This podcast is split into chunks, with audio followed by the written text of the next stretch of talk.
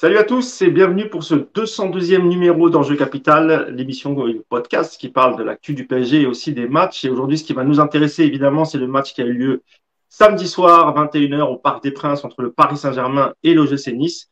On va revenir un peu sur, euh, sur le match. On va faire quelques focus sur certains joueurs, euh, dont euh, Fabien Ruiz. Et on parlera aussi un peu de, de la première d'Hugo Ekitike. Je vais essayer de ne pas écorcher son nom. Mais avant tout, je vais présenter mes camarades du jour.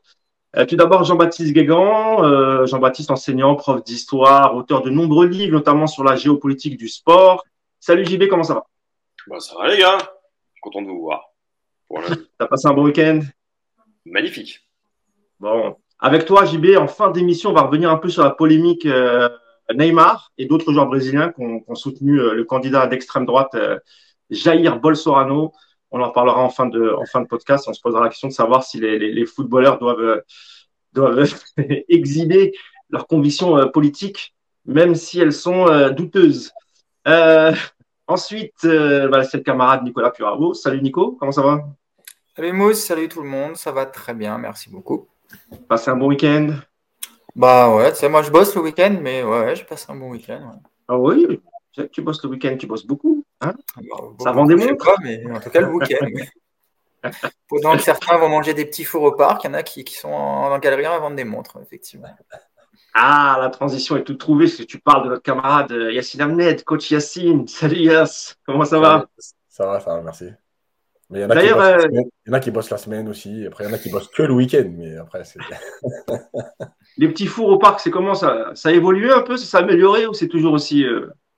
Écoute, on se contente de ça. Quoi. Ah, tu te régales plus comme, euh, comme il y a deux saisons, comme avant le Covid. Non, c'est vrai. Le niveau, a baissé. Ah, les tribunes presse ne sont plus ce qu'elles étaient. Hein. C'est un scandale. Euh, bah, comme je vous le disais, on va revenir sur la, la, rencontre qui a eu lieu samedi soir. Euh, victoire du Paris Saint-Germain, 2 buts à 1 avec un magnifique coup franc de, de Léo Messi. Euh, ensuite, une égalisation de la Borde puis euh, le deuxième but de Kylian Mbappé en seconde mi-temps. Euh, bah déjà, globalement, euh, messieurs, on a senti lors de, vos tweets sur, sur, Twitter, évidemment, que vous étiez un peu déçus globalement par le, contenu, contenu du, match. Alors, on rappelle que le match survient après une trêve internationale de, de deux semaines. Ça peut aussi expliquer certaines choses. D'ailleurs, le coach a, a fait tourner. Nico, globalement, ce match, en retour de, de, de 15 international et avant un, match important en Ligue des Champions, le PSG a fait le job? Ouais, c'est vrai qu'il était placé un peu, euh, pas, pas, bizarrement, parce que ça arrive dans une saison, mais c'est vrai que c'était pas le match le mieux positionné dans la saison pour espérer voir un, grand spectacle. Euh, paradoxalement, j'ai trouvé qu'il y, a eu quand même des bonnes séquences. Moi, j'ai trouvé euh, en première mi-temps notamment entre l'ouverture du score et la pause, j'ai trouvé un PSG plutôt pas mal dans, la gestion. Le souci de cette rencontre, c'est que on a vraiment l'impression qu'ils ont juste placé le curseur un petit peu au-dessus de ce que Nice était capable d'offrir et ils savaient que ça suffirait. On a déjà vu ça souvent les, les saisons précédentes. Voilà, c'était un PSG en mode gestion plus qu'en mode euh, volonté de faire mal à l'adversaire. Euh, on l'a dit dans le dernier podcast, moi je pense qu'ils sont tous rentrés en, mode surtout euh, attention à pas se blesser avant la Coupe du Monde parce que maintenant euh, une blessure avec 5 ou 6 semaines d'absence, bah, ça peut être rédhibitoire. Donc, donc voilà, c'était un PSG à l'économie qui préparait autant Benfica que le mondial pour certains et et qui s'en sort, euh, je ne veux pas dire miraculeusement parce qu'il y avait quand même beaucoup de marge, mais euh, qui s'en sort en ayant fait le, minimum. Et, euh, je comprends la frustration du coup par rapport à ça. Mais écoute, c'est pas un match qui m'a énervé, qui m'a un peu ennuyé, mais pas énervé. Ah, ça, c'était pas le cas de, de, de, de Yacine. Yacine, Il est bougon, Yacine. Il n'y avait plus de petits fours verts, alors il était bougon. Hein. Ben oui, c'est ça, c'est ça. Je crois que c'est ça qui l'a rendu en colère. C'est parce qu'en fait, il avait froid, il avait faim. Donc après, il a dit le match est nul, ils sont tous nuls. Yacine, euh, le coach a fait tourner un peu hein, pour, cette, euh, pour cette rencontre. Hein. Kylian Mbappé était sur, le, était sur le banc. Il y a eu une défense à trois avec, euh, avec Marquinhos, Mukele et Ramos. Au milieu de terrain, il y a eu double pivot avec Vitinha et, et, Fabien Ruiz. Sur les côtés, Bernat a remplacé Mendes. Euh, Hakimi, lui, a tenu son, couloir droit. Et euh, première titularisation euh, d'Hugo Ekitike. avec, avec Neymar et, Messi. Globalement, déjà sur le fait que le, le, coach ait fait tourner et laissé Mbappé sur le banc, parce qu'il avait joué l'intégralité des rencontres avec l'équipe de France. Qu'est-ce que tu en as pensé? Parce je pense que tu étais favorable aussi à un petit turnover. Oui, je pense que c'était nécessaire et presque obligatoire parce que, parce que les matchs vont s'enchaîner, parce que les internationaux sont revenus pour certains tard. et, et, je rappelle quand même que Mbappé, il a, joué les deux matchs entièrement avec l'équipe de France, mais euh, Christophe Galtier a dit en conférence de presse qu'il avait aussi un hématome à la hanche et que euh, voilà, c'était un peu à la limite. Ils ont hésité et finalement ils se sont dit c'est mieux de le faire commencer sur le banc parce qu'en plus, euh, ah, s'il n'y avait pas eu Benfica, je pense qu'il aurait démarré. Mais en fait, avec Benfica qui arrive très vite, ils ont préféré pas prendre de risques. je pense que oui, le turnover, il était en fait, il était, c'est ce qu'on avait dit dans, cette semaine et, dans le papier d'avant-match que j'avais écrit, c'est qu'il était presque prévisible, euh, et notamment sur les postes qu'on avait, avait ciblés, c'est-à-dire Mukele, Bernat. Euh, un devant, alors on ne savait pas trop, est-ce que ce serait Ekitike, Sarabia, Solaire, euh, même si Ekitike avait l'avantage sur les deux autres, entre guillemets, de ne pas avoir du tout joué pendant les 15 jours, alors que Sarabia et Solaire ont joué avec l'équipe d'Espagne. Donc voilà, après, moi, ce qui, me dérange globalement sur le match, c'est pas. Euh, je suis d'accord avec tout ce que dit Nico, il n'y a pas de problème, le contexte est important. Le problème, c'est que ça vient euh, aujourd'hui sur une série de matchs qui ne sont pas exceptionnels. Euh, si c'était le premier match moyen, entre guillemets, ou juste on se contente du minimum, pas de problème. Sauf que ça fait quand même un petit moment maintenant que, qu'on a pu revu ce qu'on a vu en début de saison, l'envie, les courses, le mouvement. Euh, la justesse technique, etc. Donc, c'est plus ça qui me pose problème. Si c'était un match euh, ponctuellement, euh, retour de trêve international, on sait que c'est compliqué avec la Ligue des Champions qui arrive, j'aurais dit pas de problème. Sauf que ça fait quand même 4-5 matchs qu'on s'ennuie. Brest, c'était pas terrible. Haïfa, c'était pas terrible. Lyon, c'était quand même bon, mais pas exceptionnel. Enfin voilà, je veux dire, ça fait une série de matchs quand même où on reste un peu sur notre fin. Donc c'est plus ça qui, me dérange que, le fait qu'ils n'aient pas fait un grand match. Après, effectivement, comme l'a dit Nico, euh, Nice, ils sont, venus, ils sont venus défendre. Ils ont joué euh, allez, 15 minutes en début de seconde période, mais sinon, euh, sinon il n'y a quand même pas grand-chose. Il y avait beaucoup de lacunes techniques en plus en face. Jean-Baptiste, je sais que tu, nous as dit hein, que tu n'as pas pu voir le match dans son intégralité. Je crois que tu n'étais pas à Paris ce week-end. Tu étais à un congrès pour la géopolitique, toujours. La géopolitique en Normandie.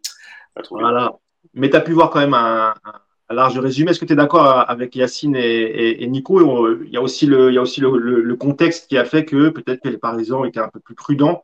Il y a effectivement le match de Ligue des Champions. Il y a dans quelques semaines le, démarrage de la Coupe du Monde. Quand on voit qu'il y a eu des blessés récemment, notamment Kimpembe, peut-être qu'effectivement il y a une sorte de, gestion de la part des, Parisiens, JB.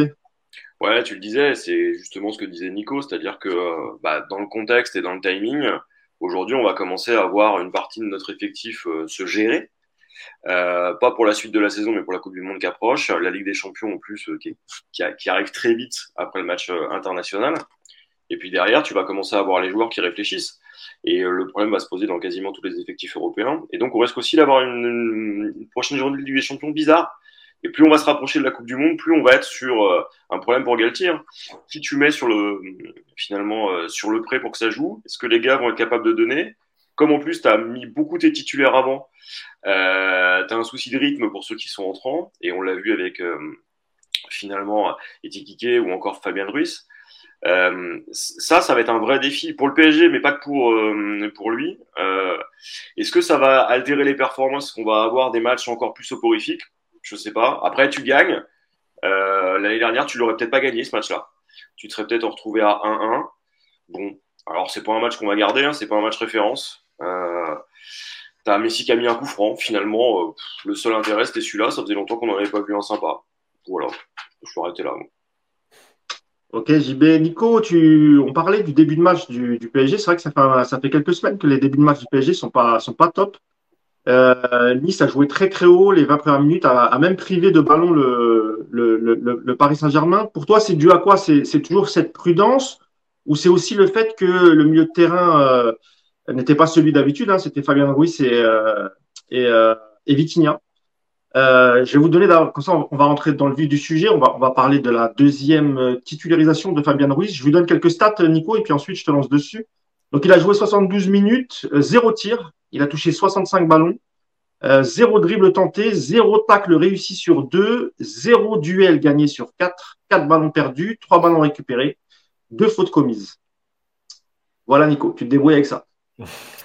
C'est quoi la question? C'est justement le, bah, le, début de match. En gros, que souvent le PSG euh, met du temps à rentrer dans le match, euh, mais aussi euh, le, match au milieu de Fabien Ruiz qui a été finalement assez neutre. Et d'ailleurs, sur les réseaux, je voyais beaucoup de, gens encenser le match de Fabien Ruiz. J'ai pas trop compris parce que finalement, il a été très très neutre. Le, début de match du PSG, il est un petit peu sur ce qu'on a vu les dernières rencontres, comme l'a dit Yacine. C'est-à-dire qu'il n'y a pas cette volonté d'exercer un contre-pressing euh, ultra haut, ultra fort. Ce qui fait que l'adversaire bah, peut tranquillement sortir le ballon parce que bah, tu ne le presses pas. Ce que Nice a très très bien fait, sans s'approcher pour autant du, but du PSG. Et à contrario, quand le PSG a récupéré le ballon, euh, le pressing très haut des Niçois ne les a absolument pas gênés parce que le PSG, je trouve, a justement très très bien sorti le ballon en première mi-temps. Euh, j'ai trouvé beaucoup de qualité technique, beaucoup de, lucidité. Enfin, il n'y a, pas une seule perte de balle dangereuse pendant euh, la première mi-temps, ce qui fait que Nice ne se procure aucune occasion. Par contre, cette impression que tu en première mi-temps, elle est, elle est vraiment sur, cette, sur ce rythme que le PSG imprime à la rencontre, avec d'abord bah, des sorties lentes, parce que parce que bah, c'est la manière qu'ils ont, qu'ils ont choisi de, sortir les ballons dans cette première mi-temps. Et puis à la perte de balle, une, équipe qui se repositionne en, en bloc euh, plutôt bas, et sans essayer de récupérer le ballon très vite. Donc du coup, c'est vrai que ça te donne à, ça donne à Nice cette sensation d'avoir beaucoup le ballon en première mi-temps, mais Nice ne se procure absolument aucune occasion. Donc euh, donc c'est un petit peu bizarre. Après, Fabien Ruiz sur cette première mi-temps et même sur le match dans son ensemble, euh, ouais, il est, il, est, décevant parce qu'il t'apporte pas grand-chose. Après, il est, il est très propre, euh, très prudent, peut-être trop. on en a discuté avec un internaute sur, sur YouTube notamment. J'aurais voulu me retenir, retenir son pseudo parce que je l'aurais bien cité parce que ce qu'il disait était très intéressant, c'est qu'en fait Fabien Ruiz dans ce poste de double pivot, il n'est pas, pas à sa place. Voilà, c'est c'est un joueur qui a besoin d'évoluer plus haut euh, par sa qualité de passe, par sa potentielle frappe également. Il, peut apporter beaucoup plus en étant euh, euh, aux abords de la surface adverse. Et là, dans ce rôle-là, c'est vrai qu'il a il a une qualité de passe qui est, qui est, bonne, qui a il a une technique qui est, très très sûre également, mais il n'y a pas de projection, il n'y a pas de, n'y a pas de prise de risque parce qu'il part de trop loin et, euh, du coup ça peut effectivement donner cette impression d'avoir, euh, comme certains l'ont dit, un deuxième Paredes. J'ai trouvé ça un peu sévère parce que déjà c'était euh, une de ses toutes premières titularisations au PSG et que lui aussi a besoin de s'adapter. Mais voilà, c'est vrai que à l'arrivée c'est un match, c'est ce que j'ai dit sur internet, j'ai dit que c'était très neutre. Avant de me faire reprendre par un, célèbre coach qui a officié à Cachan, qui m'a dit que j'étais très gentil en disant neutre. Mais oui, voilà, c'est on a l'impression qu'il n'a pas servi à grand chose parce que c'est vrai qu'en dans les phases offensives, c'est vrai qu'il n'a pas pesé. Par contre, dans la conservation et dans les sorties très propres de balles, j'ai trouvé qu'il était euh, au même niveau que les autres. Et moi, j'ai pas euh, complètement, euh, voilà, je n'ai pas, bloqué sur sa prestation, même si voilà, j'ai trouvé que c'était un peu timide. Merci Nico. Bah, Yacine, sur, sur Fabien Ruiz, qui était dans un rôle un peu plus défensif, c'est vrai. Euh, mais en termes de, prise de risque, c'est vrai qu'on n'a pas vu grand-chose. Euh, peu de passes vers l'avant, des passes assez assurées euh, finalement. et Marco Verratti, qui a repris l'entraînement en début de semaine, peut-être postulera pour un retour face à Benfica, mais si c'est pas le cas, on risque de retrouver Fabien Ruiz et, et, Vitinha. Donc toi, qu'est-ce que tu as pensé de, son match alors, Nico, j'ai pas dit que tu avais été gentil, j'ai dit le problème, c'est neutre. Parce que moi, ce qui me dérange, c'est ça en fait. C'est le joueur neutre. Pour moi, c'est on ne peut pas attendre d'un joueur avec ce potentiel euh, d'être juste neutre et de ne pas perdre de ballon. Euh, maintenant, évidemment qu'il y a encore une fois le contexte. Alors, il y a deux choses. La première, c'est qu'il n'a pas beaucoup joué depuis le début de saison. Et la deuxième, c'est qu'il a eu deux, titularisations. Le problème, c'est que dans les deux, sur les deux, en fait, il ne joue pas le même rôle les deux fois. Donc déjà, c'est compliqué pour euh, t'installer et prendre des repères. Puisque je rappelle qu'à Lyon, il y avait Verratti. Donc là, c'est lui qui était un peu plus haut euh, en style Vitinha, et que là, il n'y avait pas Verratti, donc c'est lui qui était plus bas. Donc déjà, deux matchs, enfin deux, deux, fois titulaire et deux fois deux rôles différents. ça, il n'y a pas de problème, c'est à sa décharge. Euh, Mais on avait critiqué, nous, Renato, euh, pour dire qu'il avait peur et, il ne voulait pas prendre de risques. On ne peut pas dire aujourd'hui que, que Fabien Ruiz a fait un super match, etc. Euh, comme il y en a plein qui m'ont dit, ouais, il est là, il est dans la construction. Non, c'est oui, bien sûr qu'il est là, mais heureusement qu'il est là quand même. Le PSG, c'est contre Nice, c'est le PSG, et c'est Fabien Ruiz. Euh, j'attends pas de Fabien Ruiz quand même qu'il me fasse du, du, RRA avec je prends le ballon, je le redonne à deux mètres de moi et je n'ai pas perdu le ballon. Je comprends que est, c'est toujours comme ça aussi. C'est les premiers matchs, tu te dis, bon, je ne veux pas être celui qui va coûter un but, qui va faire l'erreur. Donc, je ne prends pas de risque. Mais il y a un juste milieu entre ne pas prendre de risque et prendre aucun risque du tout et être juste là pour remettre le ballon. Il y a une séquence en euh, deuxième mi-temps où il remet trois fois le ballon côté gauche. Mais tu sais, le mec, genre, je suis orienté côté gauche, je vais surtout pas me retourner parce que c'est peut-être, il y a peut-être un risque. Je, donne à Bernat, Bernat me redonne, je redonne à Bernat, je donne à Neymar. Enfin, tu sais, enfin, voilà quoi. On, on, est en droit d'attendre plus. Je comprends encore une fois la, progression, le temps, tout ça, il n'y a pas de problème. Maintenant, est-ce que euh, réellement il est à son poste là, en étant bas devant la défense dans un double pivot? Ben, En fait, c'est toute la question. Et cette question-là, elle est problématique parce que euh, nous, on en a parlé dans un podcast qu'on avait fait justement avec, euh, j'ai oublié son nom, Mousse sur, le, sur Naples. Mirko. Mirko, qui était venu. Euh, et on en avait parlé. Oui, Fabien Ruiz, c'est un joueur qui a joué 90, pour pas dire plus, du temps euh, dans un milieu à 3. Alors qu'il soit en point de basse ou qu'il soit relayeur, ça, il est capable des deux. Mais c'est un mec qui a l'habitude de jouer avec trois milieux de terrain. Euh, et, à deux, on te demande plus de volume de course, on te demande plus de prise de risque, on te demande. Tu as moins de relais à l'intérieur. Donc, tout ça mélangé, oui, il va falloir un temps d'adaptation. Maintenant, est-ce que réellement c'est son. Est-ce qu'on aura le meilleur Fabien Ruiz dans ce poste-là, dans ce rôle-là? Moi, c'est ça qui m'interroge surtout. C'est même pas sa prestation d'aujourd'hui. C'est est-ce qu'il est fait pour jouer euh, ce rôle-là Est-ce que finalement, il n'aurait pas fallu titulariser euh, Danilo Pereira à sa place? Mais peut-être. Pour ce genre de match, hein, je parle là, Yacine. Bien sûr, bien sûr, peut-être. Mais même peut-être aussi euh, Vitinha plus bas et Fabien Ruiz plus haut. Euh, inverser les deux. Je ne sais pas. Il y a plein de possibilités. Après, encore une fois, le, problème du calendrier de cette année, c'est que euh, il y a eu la trêve internationale. Finalement, Paris n'a pas travaillé parce que euh, Fabien Ruiz n'était pas en sélection. Mais par contre, Vitinha, il y était. Neymar, il y était. Messi, il y était, etc. etc. Donc, tu n'as pas pu travailler d'automatisme.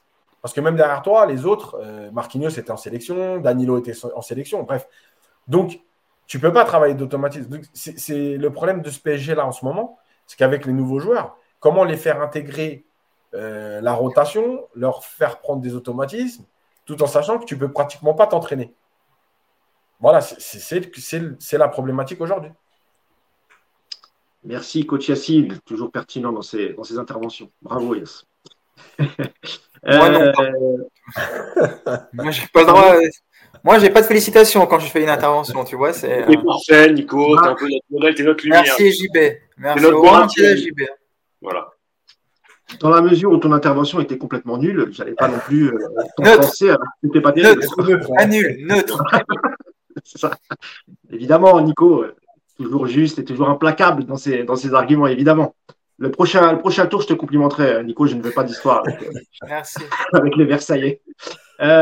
justement, il y avait, on, a, on a vraiment remarqué l'absence de, euh, de Verratti quand Verratti n'est pas n'est pas titulaire cette équipe quand même JB elle est, elle est complètement euh, elle est complètement différente et, hier on l'a encore vu et même on a même l'impression que que Vitinha euh, sans Verratti on a l'impression qu'il est moins bon je te donne la parole JB sur ça et puis après vous me direz ce que vous en pensez sur, justement l'absence de, de, Verratti et le niveau de Vitinha quand ce dernier est absent ah, un seul être vous manque et tout est dépeuplé, ben on est dedans. Hein. C'est-à-dire qu'il y a une Verratti dépendance.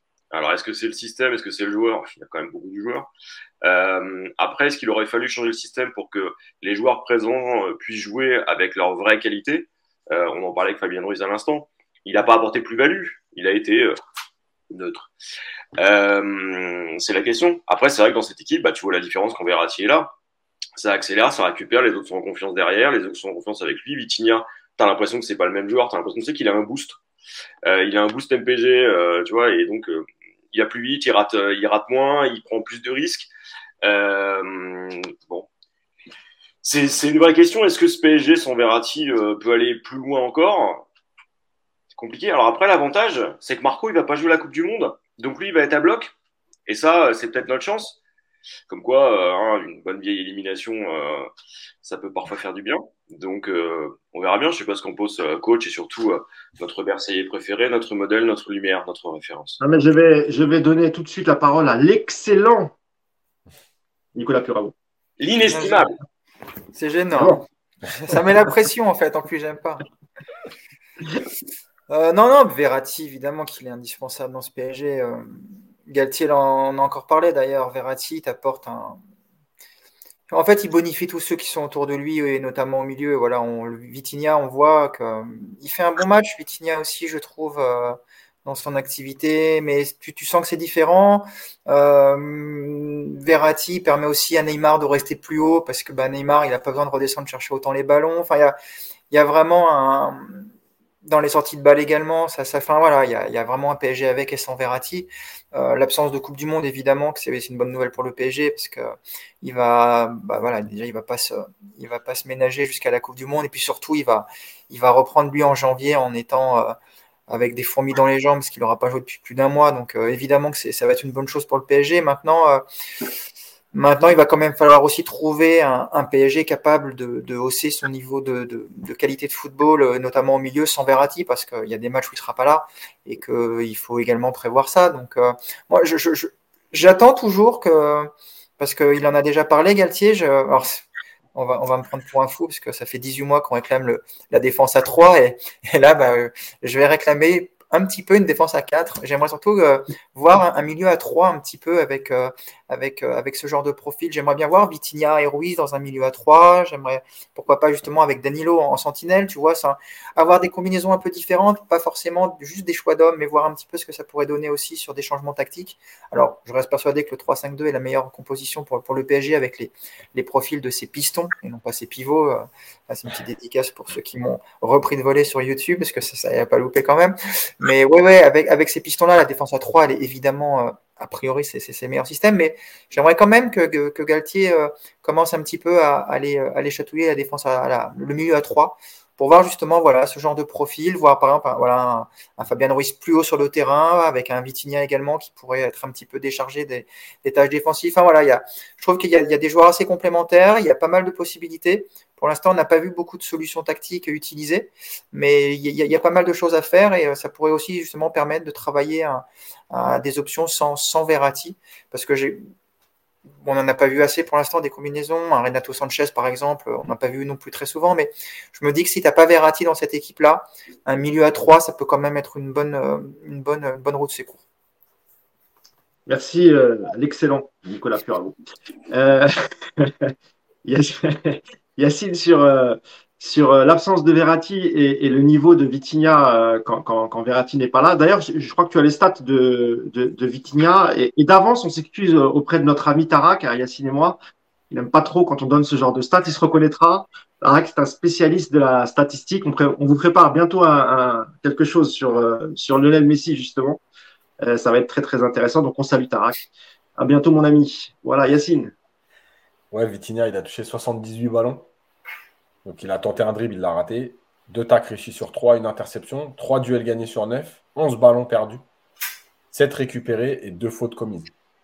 Euh, le truc, c'est que euh, Verratti, en fait, il fait tellement de choses dans cette équipe, et notamment pour te permettre de, sortir le ballon, de casser des lignes rapidement, d'éliminer des, des, zones de pressing, que euh, quand il n'est pas là, c'est là qu'on se rend compte de son importance. Et le problème, c'est qu'il fait tellement de choses quand il est là que finalement, personne ne prend le relais. Et quand il n'est pas là, bah, personne n'est capable de prendre le relais. Euh, et c'est ça le problème. Euh, moi, plein de fois, j'avais dit, parce que moi, tout le monde le sait, euh, je suis un grand fan de Verratti.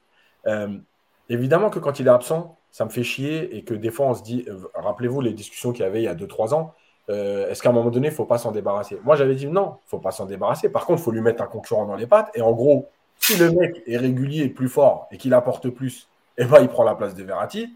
Et puis, si Verratti n'est pas blessé, bah, de toute façon, il gardera sa place. Mais à un moment donné, il faut faire jouer une concurrence et avoir un vrai remplaçant. Euh, aujourd'hui, tu ne l'as pas. Tu ne l'as pas parce que Verratti, il est tellement important, tellement omniprésent dans le jeu que tu n'as personne qui est capable de faire ça. Et évidemment qu'à un moment donné, il faut peut-être changer de système. C'est un peu comme, euh, comme s'il te manquait ton grand attaquant et que d'un coup, tu te dis, eh ben, euh, euh, finalement, quand il n'est pas là, faut peut-être jouer différemment. Et, là, je rejoins Nico. Moi, je, évidemment qu'on ne va pas dire là aujourd'hui, d'un coup, il faut jouer en 4-3-3, etc., parce qu'on a réclamé le 3-4-3. Non, par contre, alors par contre, c'est vrai qu'on ne l'a pas encore vu, par exemple, en cours de match, changer de système, repasser à une défense à 4, faire rentrer un milieu, apporter un peu plus d'équilibre. Euh, ça, c'est vrai que depuis le début de saison, on l'a pas encore vu. On a l'impression que euh, voilà, il a, il a mis son système en place et que quoi qu'il arrive, il va, il va falloir que il va, il va, il va jouer avec ce système toute la saison. Mm. Euh, il fera juste, il fera du changement poste pour poste. Mais finalement, euh, contrairement à Tourelle, qui lui, euh, en cours de match, parfois, euh, voilà, surtout les six premiers mois, proposait des choses quand il était en difficulté. Et c'est peut-être aussi la limite de Galtier, Yacine. Hum, mais tout à fait. Mais après, je, pense qu'il est parti dans cette idée-là. Il a parlé du milieu à 3. Pour l'instant, il ne l'a pas testé. Est-ce que c'est un milieu à 3 d'ailleurs en, en 3, 5, 2 ou est-ce que c'est un milieu à 3 en repassant à 4 derrière Il y a plein de possibilités. Moi, ce qui m'intéresse, c'est de. En fait, il y a deux choses qui sont aussi importantes là-dessus quand il n'y a pas Verratti. Quand il n'y a pas Verratti, certaines équipes, notamment Nice sur certaines séquences, et notamment le début de deuxième mi-temps, ben, elles se permettent de venir te chercher. Pourquoi? Ben, Parce que comme tu n'as personne capable de, casser ce pressing euh, sur une prise de balle, sur une passe, sur euh, une élimination, euh, ben, ils prennent confiance. Ils se disent, tiens, les mecs, ils prennent pas de risque, donc on vient les chercher. Et une chose importante aussi dans ce changement de système et de, ce que va faire le PSG, c'est que moi, j'avais parlé euh, plusieurs fois depuis le début de saison de cette ligne de 3 qui n'allait pas forcément chercher et accompagner. Euh, donc, ça donnait une équipe un peu coupée en deux. Et euh, Galtier l'a dit en conférence de presse après le match, là, sur le début de match, justement. J'ai demandé à Mukele d'aller chercher Sofiane Diop parce qu'il se situe entre les lignes. Et là, je pense qu'il y a aussi quelque chose qui, qui va être intéressant dans l'évolution des matchs du PSG, et notamment en Ligue des Champions, parce que le niveau est un peu plus élevé en fait, ça va être cette faculté, et, moi j'insiste là-dessus, à rester en bloc, quoi qu'il arrive, à parfois aller chercher très haut euh, pour cette ligne de 3 et ne pas reculer. Euh, parce que Nico disait tout à l'heure, justement, que Paris avait euh, plutôt reculé au départ. Pas de contre-pressing et il s'était replacé bas. Sauf que le problème, c'est qu'il y a une partie de l'équipe qui recule, mais tout le monde ne recule pas. Donc, ça te laisse à un moment donné un, trou au milieu pour pouvoir trouver des joueurs, et notamment des joueurs comme Sofiane Diop, et quand on va arriver en huitième de finale de Ligue des Champions, des joueurs d'un autre niveau encore. Euh, bah ça, ça, ça va être quelque chose à régler. Euh, si tu te fais piéger dans ce 3-4-3, euh, parce qu'à un moment donné, ta défense, ta, ligne de 3 ne va pas chercher parce qu'elle a peur, et qu'il y a des joueurs très forts qui sont capables de se placer entre ces lignes-là, mais, mais franchement, tu vas déguster. Donc, je ne sais pas où est la solution. Est-ce que c'est un troisième milieu? Est-ce que c'est une défense à 4 Est-ce que c'est. Voilà. Mais moi, je pense qu'en tout cas, c'est mon avis. Euh, Galtier va devoir trouver un plan B à appliquer, parfois en début de match, parfois en cours de match. Tu ne vas pas pouvoir euh, rester sur ce 3-4-3 lisible. Et en plus de ça, quand il n'y a pas Verratti.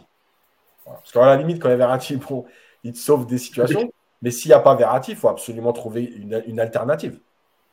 En, fait, tu l'as un petit peu cette alternative, mais on le voit pas. On le voyait en début de saison, on le voit moins. C'est un des, un des centraux qui, qui, monte au milieu en phase de possession.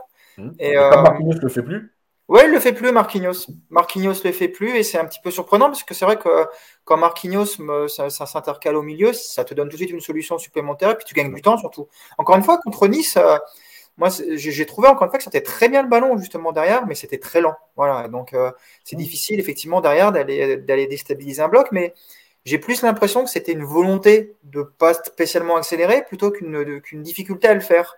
Donc euh, c'est pour ça que l'équilibre, il est un petit peu euh, dans, dans, dans, l'analyse, il est un petit peu un peu bancal parce que c'est ce que je te disais tout à l'heure. Nice, effectivement, jouait très haut, à presser, mais euh, les sorties de balles du PSG la première mi-temps, elles sont mais super propres, mais vraiment très très propres. Hein. Je, j'ai même été assez, assez agréablement surpris parce que ça, Nice n'a pas récupéré un seul ballon au pressing quasiment. mais comme, tu dis, comme tu dis, le problème c'est qu'en fait, ils sortaient le ballon, mais après, il n'y avait rien derrière. C'est-à-dire que Nice pouvait quand même se replacer. Alors que si justement ils viennent te chercher et tu t'accélères derrière, il y avait, il y avait un moment donné, d'ailleurs, Hakimi a été trouvé une fois en profondeur, il y avait des possibilités de leur faire mal. Mais c'est ce que j'allais dire, c'est qu'il y avait aussi un gros manque de, profondeur et, euh, et qui tiquait, qui, n'était pas du tout dans le même rôle que, Mbappé et en plus qui décrochait parfois. Donc finalement, même si tu voulais jouer rapidement, il n'y avait personne devant. Mais ça, on en parlera tout à l'heure. JB, tu voulais encore dire un mot sur. Ouais, moi j'ai une question, c'est plus une question, euh, une remarque. Est-ce que Galtier finalement peut faire autre chose? J'ai l'impression que là, euh, depuis le début de saison, d'abord il veut montrer à tout le monde qu'il est capable de tenir cette équipe, qu'il est capable donc d'être un coach de premier rang européen. J'ai l'impression aussi que comme tu as euh, les autres fous furieux là qui, qui, qui, te suivent et que derrière, bah, tu sais que tu peux pas te permettre de perdre parce que si tu perds, tu seras pas premier à la trêve, etc il y a aussi ce, ce fait quand j'ai l'impression qu'il joue la sécurité en permanence. J'ai l'impression que là où il aurait peut-être imaginé pouvoir tester des choses, comme derrière tu as de la concurrence, il va pas le faire. Et je me demande si euh, finalement il faut pas s'attendre à ça jusqu'à la Coupe du Monde, euh, c'est-à-dire une phase de presque conservatrice avec zéro test fait. J'ai l'impression que c'est très, c'est très mécanique. Je pense qu'il est plus intelligent que ça. Après, c'est vous les spécialistes. C'est une question que je me suis posée moi en voyant les résumés, mais en, mais en regardant si les derniers matchs, tu as l'impression que là où il pourrait, avec les joueurs qu'il a à disposition, envisager des choses, le fait de garder tout le monde, le fait de vouloir marquer des points, marquer des points, marquer des points, et puis finalement pas tester, c'est aussi lié au contexte. Je sais pas ce que vous en pensez, les gars. Ouais, c'est ce que je disais tout à l'heure, c'est peut-être aussi la, la, la, limite de Galtier. Euh, voilà, après, euh, il n'a il jamais eu un vestiaire de, de cette ampleur et, et, c'est vrai qu'avec ses précédentes équipes, il, il, il, changeait rarement de système. Je crois qu'à Lille, Yacine, c'était du 4-4-2. Hein, euh, et il, changeait, il, il, a rarement changé de, de, système aussi avec les joueurs qu'il avait. Ouais, ouais, c'est pas, c'est pas un adepte de, du changement de système et encore moins en cours de match. Mais, il y a deux choses. La première, nous, on en a parlé la semaine dernière, je crois, de, ça, là, de, cette histoire d'être pris par le, statut PSG et d'être presque obligé d'être premier euh, toute la saison et de ne pas retrouver. On, en avait parlé avant la trêve de dire est-ce que si Paris avait été troisième juste avant la trêve, on connaît, hein, pendant 15 jours, on nous aurait saoulé avec ça. Mais il y a une réponse de Galtier directement. C'est que quand, euh, quand Nice égalise et qu'il y a 1-1, il explique que euh, dans son idée globale, en conférence de presse, hein, après le match, dans son idée globale, peut-être que Mbappé devait remplacer par exemple un Neymar ou un Messi, mais qu'à 1-1, il s'est dit bah, il faut retrouver des automatismes, euh, des certitudes. Donc je ne pouvais pas sortir Neymar et Messi. Parce qu'en fait, en gros, il fallait gagner le match. Voilà, donc je pense qu'il a donné la réponse. Oui, en plus, Yacine, quand tu, en plus, Yacine, quand tu fais rentrer Mbappé, forcément, ça a un impact sur les, défenseurs niçois qui disent tiens, c'est Mbappé qui rentre, on va peut-être pas monter trop, trop haut. Voilà, déjà, il y a ça. Mais vraiment, lui, il a insisté sur le trio, c'est-à-dire, en gros, le trio, il a des certitudes, il nous a déjà fait gagner ou sorti euh, de situations compliquées. Euh, donc, en fait, je voulais réinstaller ça pour prendre les points. Et effectivement, ça rejoint ce que dit JB. Et moi aussi, je pense que malgré tout, il se dit si j'arrive à faire le trou avant la Coupe du Monde, un petit trou, bah, comme tu ne sais pas dans quel état vont revenir les mondialistes, euh, ça peut te donner un petit matelas pour janvier, euh, enfin décembre, janvier, tu vois, de, tranquillement gérer. Parce qu'effectivement, si, si tu es à égalité avec Marseille, voilà. Nico? La, prise de risque, ce serait justement d'aller euh, d'aller toucher au trio de devant. Mais passer à 4 derrière, s'il avait envie de, tenter, de faire quelques tests, ce serait pas vraiment une prise de risque dans la mesure où c'est une équipe qui a joué là-dedans, dans ce système très très longtemps. Donc, euh, je trouve que le risque serait assez limité. Euh, je pense surtout que Galtier, il, a, il est convaincu par son système à 3 derrière, ce qui est plutôt une bonne chose. Et puis, bah, c'est quand même un système nouveau. On a, tendance un petit peu à, à l'oublier, mais euh, ça fait même pas trois mois que le PSG joue dans ce système-là et euh, tu as besoin d'automatisme, tu as besoin de plein de choses. Et, d'ailleurs, c'est pour ça aussi en début de saison, il y a, alors il y a effectivement, on en parlait la semaine dernière, ce besoin de prendre des points parce que ça, c'est l'effet PSG. Si tu arrives à la Coupe du Monde en étant deuxième ou troisième, tu sais que tu vas avoir jusqu'en janvier une période un petit peu compliquée à gérer. Et puis, il y a aussi, euh, il y a aussi cette volonté voilà, de, travailler ton, équipe, de lui donner des automatismes, de, progresser, de mettre les joueurs en confiance. Ça se fait pas comme ça. D'ailleurs, on voit, hein, il y a encore des, placements parfois un peu douteux. Il y a des automatismes qui se prennent pas. Le, le seul, euh, le seul petit point, moi, je trouve, où on, peut, on peut, on peut être un petit peu embêté, c'est, moi, je te l'ai dit tout à l'heure, c'est dans, dans la vitesse de jeu, dans cette volonté de se faire mal, d'aller contre-presser et de pas être forcément dans la gestion. Euh, moi, c'est la seule chose qui m'embête un peu, mais le contexte, il joue pour beaucoup. Mais voilà, c'est vrai que c'est ce côté, euh, voilà, euh, nice, pour les battre, il suffit d'être à 60%, donc on va pas se fatiguer à se mettre à 80 ou 90. Voilà, c'est le seul truc qui est un petit peu dommage parce que c'est frustrant. Parce qu'on a vu en début de saison qu'il y y, a, certains matchs comme à Lille, euh, au Trophée des Champions, enfin à Clermont, même si ce n'était que Clermont avec tout le respect qu'on leur doit, c'est des matchs où le PSG euh, ne joue pas en se mettant juste un petit peu au-dessus de l'adversaire. C'est un match où le PSG joue en se mettant à un niveau très élevé. Et là, ça fait des différences énormes. Contre Nice, c'est pas le cas. Mais voilà le contexte. Et moi, je suis pas du tout inquiet. Euh, JB, tu nous disais tout à l'heure que en Ligue des Champions, on va peut-être voir aussi des matchs un peu bizarres. Je pense que malgré tout, la Ligue des Champions, c'est un contexte vraiment très particulier. Euh, surtout là, Benfica, où c'est on Yacine le disait, là, c'est les deux matchs qui sont, vraiment charnières dans, dans, ta campagne. Tu gagnes les deux matchs contre Benfica, c'est terminé. Euh, là, pour le coup, tu vas pouvoir gérer les deux derniers. Donc, non, à mon avis, on va voir, j'espère qu'on va voir un PSG à 100% et très, très, très engagé mercredi à, Lisbonne. On a bien compris, Nicolas, que finalement, Galtier, c'est un peu le même niveau que Philippe Bergerot. Merci beaucoup pour ton analyse. C'est très sympa, Nico. Quel hommage à Philippe Bergerot, en tout cas. Euh, Messi, on euh, messieurs, pardon, on va dire un mot sur Messi.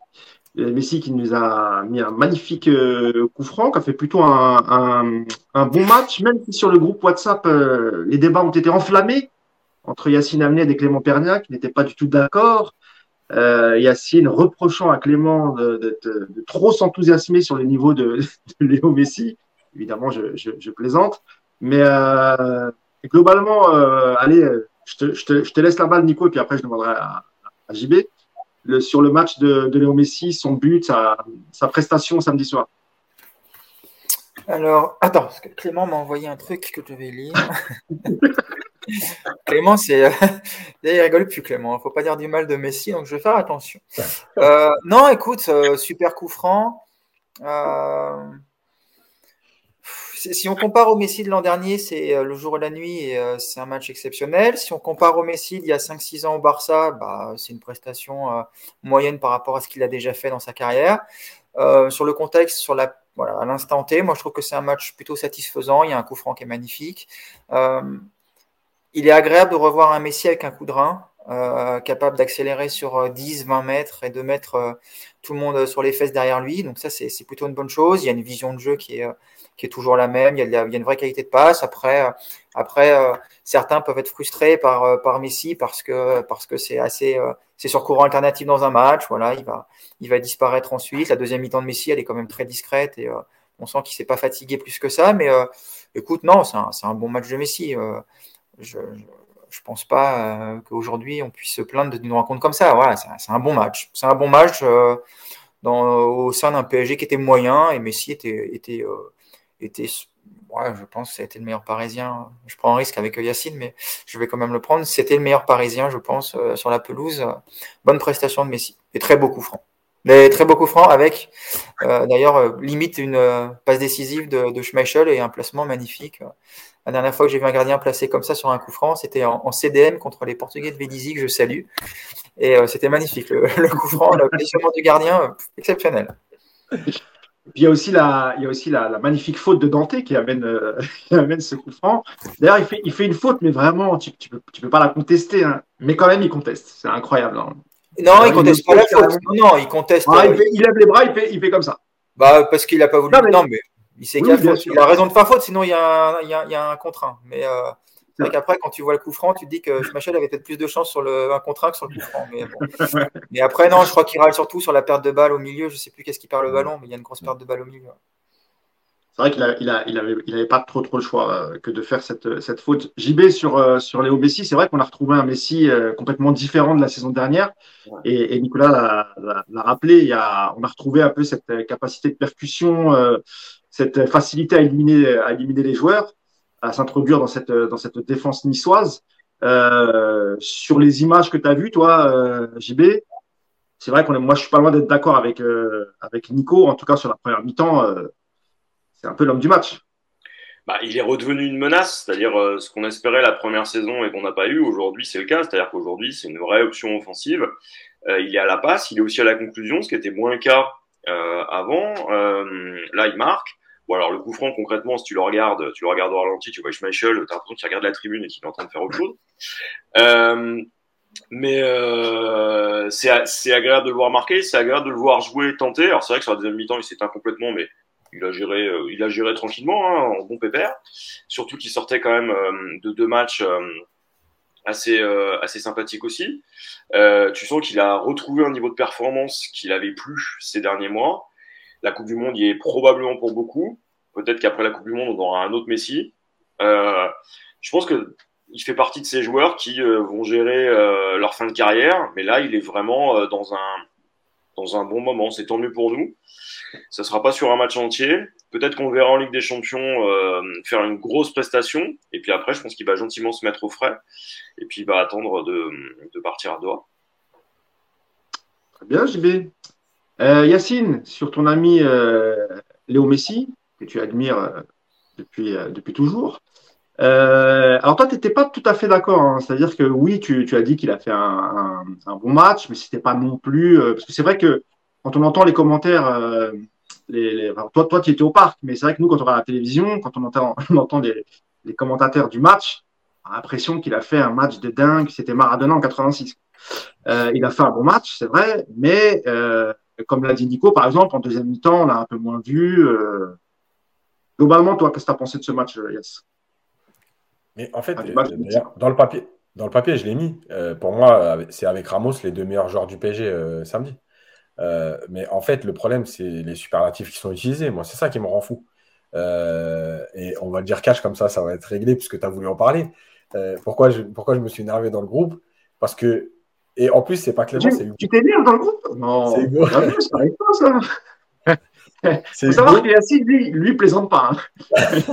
Quand il n'est pas d'accord, il n'y a plus de sourire, il n'y a plus rien. Hein.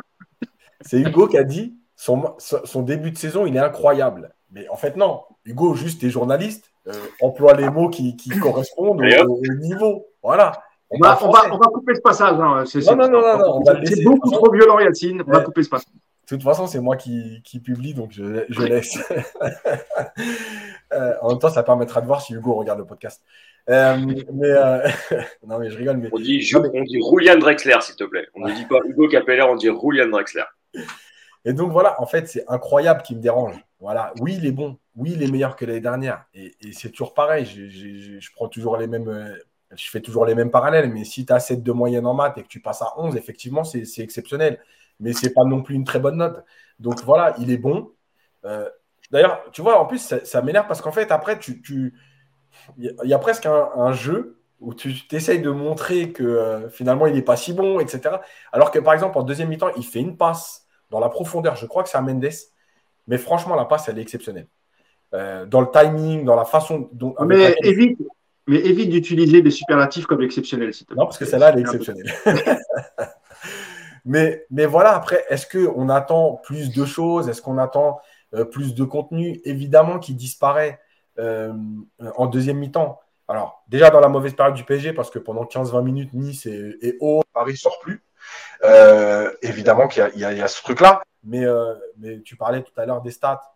Voilà, il y a des stats dans des, dans des grosses sociétés de, de data qui montrent que Messi, depuis le début de saison, est meilleur que l'année dernière. Mais qu'il disparaît des matchs après la cinquantième. Voilà. Ça, ce sont des faits. Après, euh, chacun jugera. Oui, c'est ce qu'a dit Nicolas d'ailleurs. Hein. C'est ce qu'a dit Nicolas. Voilà, deuxième mi-temps, il a un peu disparu. En fait, ce que je demande, moi, c'est juste d'être un peu. Euh, d'avoir un juste milieu. Oui, il est meilleur que l'année dernière. Il n'est pas incroyable. Il est bon. Et samedi, je confirme qu'il a fait partie des deux meilleurs joueurs de, du, du, PSG avec, euh, avec Ramos. Voilà, pour moi, ça a été les deux qui ont tenu leur rang. Voilà. En fait, ils n'ont pas été exceptionnels, ils ont tenu leur rang, ils ont fait leur match. Euh, du coup, bah. Hugo, tu noteras que le petit tac que, que, que tu as fait, Yacine, hein, tu peux le bloquer sur, euh, sur tous tes réseaux. Voilà. euh, bon, je pense qu'on a fait le tour sur, sur, sur Léo Messi. ah oui, je voulais parler du but encaissé et, et, et, et, du coup, après, on parlera de, du match de, de, de Mukele. Nico, sur ce but encaissé, quel est le fautif pour toi? C'est toute la défense, c'est Marquinhos, c'est Mukele qui se baisse au moment, enfin qui, qui, a du mal à faire cette tête pour repousser le ballon. Comment tu vois les choses sur le but euh, Parce que le but arrive en toute, euh, au tout début de seconde période, ouais. euh, 47e, 48e euh, minute. Euh, c'est quoi? C'est les Parisiens qui n'étaient pas concentrés, qui n'étaient pas encore totalement revenus dans le match, ou il y a, y a, vraiment une vraie erreur défensive selon toi, Nico? Bon, il y a un peu de tout. Je pense que le tu peux déjà commencer par citer Galtier, du coup, parce qu'il n'a pas, pas remobilisé son équipe suffisamment pour qu'elle rentable la mi-temps avec, concentration. Tous les joueurs euh, des offensifs au milieu sont, euh, sont pas rentrés dans le match. Après, sur l'action en elle-même, ouais, l'erreur individuelle, elle vient de Moukielé qui juge mal la trajectoire du ballon, je pense. Bon, après, c'est. Euh, c'est le genre de but vraiment idiot qui se produit dans ce genre de match parce que encore une fois t'es pas pas pas motivé à 100% mais c'est le genre de but où quand tu es concentré ça n'arrive pas parce qu'il y a, y a une multitude de, de, gestes d'attitudes un peu passives sur, euh, sur cette action. Donc voilà. S'il faut désigner un joueur vraiment sur l'action c'est Mukele pour son pour le geste qui lui amène le but derrière. Mais franchement ils sont tous ils sont tous impliqués pour moi. Et d'ailleurs, tu nous as gratifié d'un tweet euh, assassin euh, concernant euh, Nordi Mukele où, ah, tu nous où tu nous promets que ce sera finalement le futur Kerrer. C'est un peu, un peu dur quand même. Ce n'était pas un tweet, c'était dans le groupe. Et donc j'aimerais, ah, Mousse, que tu ne dévoiles pas le contenu de discussion. C'était privé. Hein. Donc, donc je, je, je, évidemment, ah, je, évidemment, je nie. Évidemment, je dément cette information et, mon avocat prendra contact avec toi très prochainement. Moi, il est perdu, c'est plus si c'est sur WhatsApp, sur Twitter. Ah non, mais, mais il est perdu. Hein. Honnêtement, Yacine, bah, bah, attends, il est, capable aussi de le dire sur Twitter, Nico, évidemment. Nicolas n'a peur de rien, c'est un téméraire. Il peut affronter le peuple sur des sujets comme ça. Pas de problème, Nico. Non, mais par contre, je peux, je peux dire un mot sur le, but vite fait. Euh, évidemment que la plus grosse faute, c'est Mukele. Mais le positionnement de Marquinhos pour couper la trajectoire, déjà, il est bizarre. Et Bernat qui sort pas sur Atal. Et le problème, encore une fois, c'est que c'est quelque chose qui est récurrent depuis l'année dernière et qu'on n'a pas corrigé. Je l'ai montré euh, dans les quelques épisodes de la Minute Coach que j'ai fait cette année. Euh, les, joueurs adverses ont trop de latitude pour centrer, trop souvent. Et en plus de ça, quand ils centrent, on est en danger. Euh, donc, il y, y, a un problème à régler. Et si tu joues à 5, c'est justement pour pouvoir permettre à ton latéral, puisqu'il est couvert par trois au lieu de deux joueurs, de sortir très vite sur le joueur de côté et l'empêcher de centrer. Sauf que ce soit Mendes contre la Juve, on l'avait montré plein de fois, ou euh, Bernat, en fait, on ne sort pas dessus. Et j'arrive pas à comprendre. Euh, si tu joues à 5 pour occuper la largeur, il faut que tes, latéraux aillent empêcher tout de suite ce centre. Là, Atal, il fait son contrôle. Bernat, il se positionne et il reste en place. Il met le ballon sans déborder donc dans le dos de, de, Bernat. Marquinhos, il couvre pas vraiment, il ne sait pas trop s'il doit s'aligner, pas s'aligner. Du coup, il est en retard sur le premier rebond. Et Mukele vient couper au deuxième, mais il vient couper carrément à l'intérieur, presque vers euh, Donnarumma. Donc, il n'y a rien qui va. Et alors, on peut rajouter aussi que Hakimi, euh, il est presque spectateur. là, il reste à la fin, il ne vient pas couvrir. Parce que Laborde, il fait quand même un contrôle et il tacle. C'est-à-dire qu'il a le temps de contrôler et de tacler pour marquer. Ce n'est pas sur une touche. Euh, bon, voilà, il y a, y a, plein d'erreurs, mais cette, mais cette façon, par exemple, par contre, de, laisser centrer les joueurs adverses, c'est quelque chose de récurrent depuis l'année dernière et Paris, en tout cas, n'arrive pas à corriger ça. Merci Yacine. Et d'ailleurs, je me suis trompé hein, sur Nicolas. Euh, c'était pas du tout, il n'a pas du tout comparé à Kerrer. Il, lui souhaitait plutôt une carrière à la Van Dyke. Il disait d'ailleurs que son niveau s'approchait de celui de Van Dyke. Donc, pas du tout. Oubliez ce que j'ai dit, ça n'a absolument rien à voir. Euh, J'y vais globalement sur Mukele et c'est euh, et ces bouts de match qu'il a fait depuis le, depuis le, début de, saison et le match qu'il fait, euh, qu'il fait hier. Qu'est-ce que tu as pensé de, son, enfin de, de, ce que tu as pu voir hein, Parce qu'il il met. Il, moi, je trouve qu'en première mi-temps, il est plutôt pas mal. Hein, il a quelques interventions assez, assez tranchantes. Euh, il fait une super passe décisive, ce qui permet au, PSG de, de remporter ce match. Une passe décisive sur, euh, sur, sur Mbappé en se projetant. Euh, finalement, c'est quoi? C'est sa passe décisive qui rattrape un peu son, son erreur, euh, son erreur défensive sur le but encaissé? Bon, ça, je suis d'accord avec toi. C'est-à-dire que s'il n'y a pas la passe décisive, on regarde le match autrement euh, et on regarde son match autrement. après, est-ce qu'on est surpris véritablement? Parce que Moukile, c'est un deuxième choix, honnêtement. c'est un joueur de complément. C'est pas quelqu'un qui est, qui est, là pour. il n'a pas révolutionné le foot moderne. on l'a déjà vu. C'est pas la première fois qu'il fait ce type d'erreur dans ses clubs précédents, dans ses saisons précédentes. Donc là, finalement, ce que tu as, c'est un bon condensé de ce qu'il est, c'est-à-dire euh, c'est un joueur qui est, qui est bon, qui est finalement assez à l'aise quand il a à se projeter. Défensivement, il a toujours des sautes de concentration, euh, des erreurs d'appréciation, rien de surprenant. Alors c'est peut-être pas du Tilo Kerrer parce que euh, ça suffit, hein, s'il faut encore s'enfourguer ça pendant 3-4 ans et essayer d'attendre qu'un club anglais ou n'importe quel autre club nous l'achète, voilà. Mais là, en l'occurrence, bon, bah, c'est bien sur le banc, quoi. Je suis désolé, peut-être un peu. Euh, je trouve qu'il n'a pas fait une, je trouve qu'il a pas fait une mauvaise euh, première période. C'est pas fou. Euh, après, c'est pareil, hein, il faut qu'il s'adapte, il joue pas tout le temps.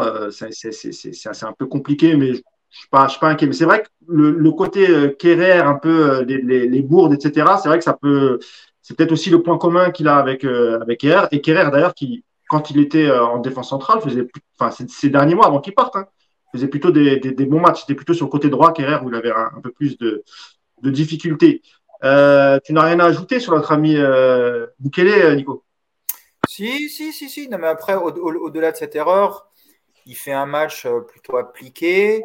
Euh, dans les duels, il est, il est, quand même très intéressant. Lui, pour le coup, quand il a besoin de sortir sur un centreur, quand il joue couloir droit, je trouve qu'il a, il a tendance à y aller. Après, je le préfère quand même euh, axe droit de la défense à 3 que sur un, couloir. Euh, je sais qu'il est capable d'occuper les deux postes. Moi, je trouve que pour l'instant, alors c'est peut-être aussi, aussi une, une question d'adaptation au système et à ses coéquipiers, mais ses, ses, prestations dans le couloir droit, pour l'instant, m'ont pas du tout convaincu. Euh, en défense centrale comme ça. Je trouve qu'il est déjà un petit peu plus, un peu plus fiable, un peu plus intéressant. Mais voilà, après, il sauve son match d'un autre côté hier, hein, parce qu'on n'a pas parlé du but qu'il offre à Mbappé et de sa passe, mais euh, à côté de ça, euh, tout, tout, tout, tout, ce qui peut faire de mal sur cette rencontre-là, quelque part, il met un peu tout ça de côté avec sa, sa très très belle action et, et, il offre un très joli but à Mbappé, parce que ça, de, de l'interception jusqu'à sa, sa, conduite de balle et son centre, franchement, il fait une, il fait une très belle action.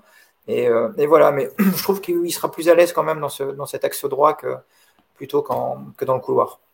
même si euh, le match, pardon, je termine juste ça, quand on voit le match d'Akimi, euh, c'était samedi, quand on voit la, performance d'Akimi, euh, Mukele est capable de faire un match aussi crado, il n'y a pas de problème dans le couloir, parce que terrible, terrible match j'ai trouvé d'Akimi.